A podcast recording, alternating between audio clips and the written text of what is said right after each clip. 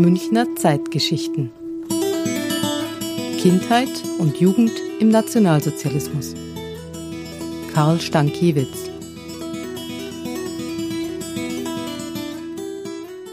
Seit 5.45 Uhr wird jetzt zurückgeschossen. Und von jetzt ab wird Bombe mit Bombe vergolten.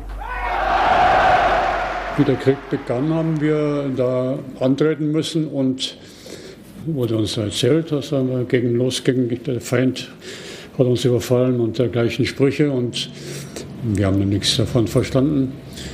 Was uns interessiert hatte, waren die Gasmasken, die es dann gab, weil wir da gleich die übergestülpt haben und dann wie die Marsmännchen da rumgehüpft sind.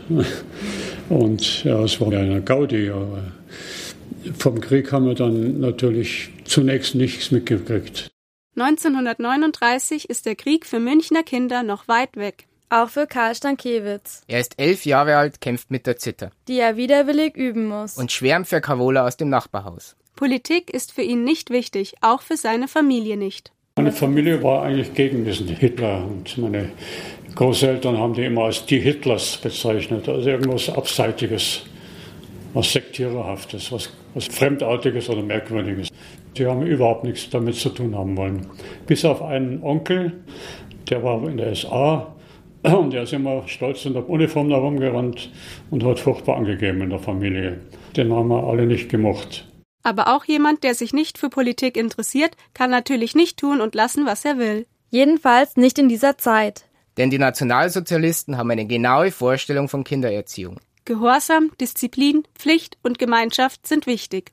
Ich musste natürlich das, was befohlen wurde, machen. Das heißt, ich musste in die Schule gehen, musste zum HJ-Dienst antreten und äh, zur Wehrmacht und die kriegsmilitärischen Übungen machen. Da konnte ich mich nicht entziehen. Einer führt, alle anderen laufen mit. So war die Ideologie der Nazis. Und wer sich dagegen stellt, lebt gefährlich. Heimlich machen Karl Stankiewicz und seine Freunde sich trotzdem lustig über die markigen Kriegssprüche aus dem Radio. Wir waren zum Beispiel beim Einsatz beim Kartoffelkäfer suchen. Da hat einer von unserer Klasse den Scherz gemacht, der hat den Goebbels nachgeahmt und hat gesagt, während die englische Jugend mehr und mehr verkommt, steht die deutsche Jugend in heroischem Kampf gegen den Kartoffelkäfer. Der Königsplatz war von den Nationalsozialisten umgestaltet worden. Zum Aufmarschplatz. Dort waren die beiden Ehrentempel, in denen die Toten des Hitlerputsches, die sogenannten Blutzeugen, verehrt wurden. Da waren immer diese großen Aufmärsche, Tausende oder Zehntausende von Menschen in allen möglichen Uniformen und wir aus HJ auch irgendwo hinten stehend das habe ich öfters erlebt. Da stand man stundenlang am Königsplatz rum.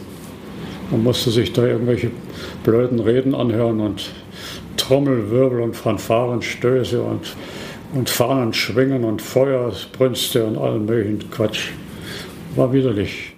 Der Krieg ist in Karl Stankiewicz Jugend ein einschneidendes Erlebnis. Weite Teile der Münchner Altstadt werden bei den Luftangriffen der Alliierten zerstört. Tausende Menschen sterben. Ich war ja Melder beim Gauleiter. Ich musste während der Bombennächte mit dem Fahrrad ausrücken und großen Brandschaden melden. Teilweise war noch gar keine Entwarnung, waren also noch Bomben zu befürchten. Gebrannt hat es überall und brennende Stücke sind runtergeflogen von den Häusern. Da musste man durch. Und dann sah man natürlich auch die Ausgebombten oder die, teilweise auch die Toten rumliegen. Das waren schon schlimme Ereignisse. Ja. Als Jugendlicher wohnt Karl in der Nähe der Maximilianstraße. Dort erlebte er den Einmarsch der amerikanischen Soldaten hautnah. Das war am 30. April 1945. Der Radio München war verstummt. Man wusste, jetzt sind die Amerikaner da oder in der Nähe.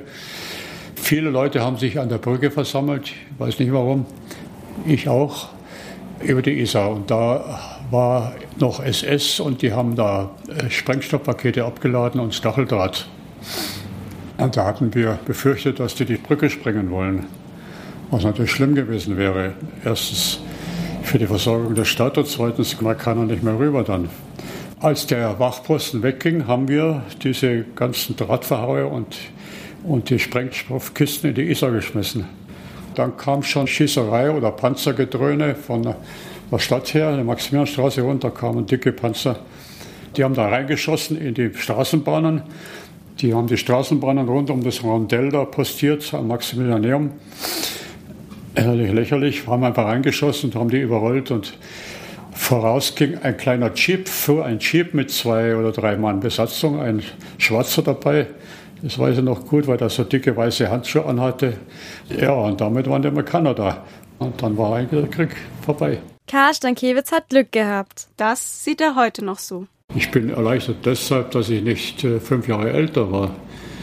Weil dann hätte es mich irgendwo erwischt vielleicht. Und weiß der Teufel, vielleicht wäre ich sogar ein Nazi geworden, wer weiß das.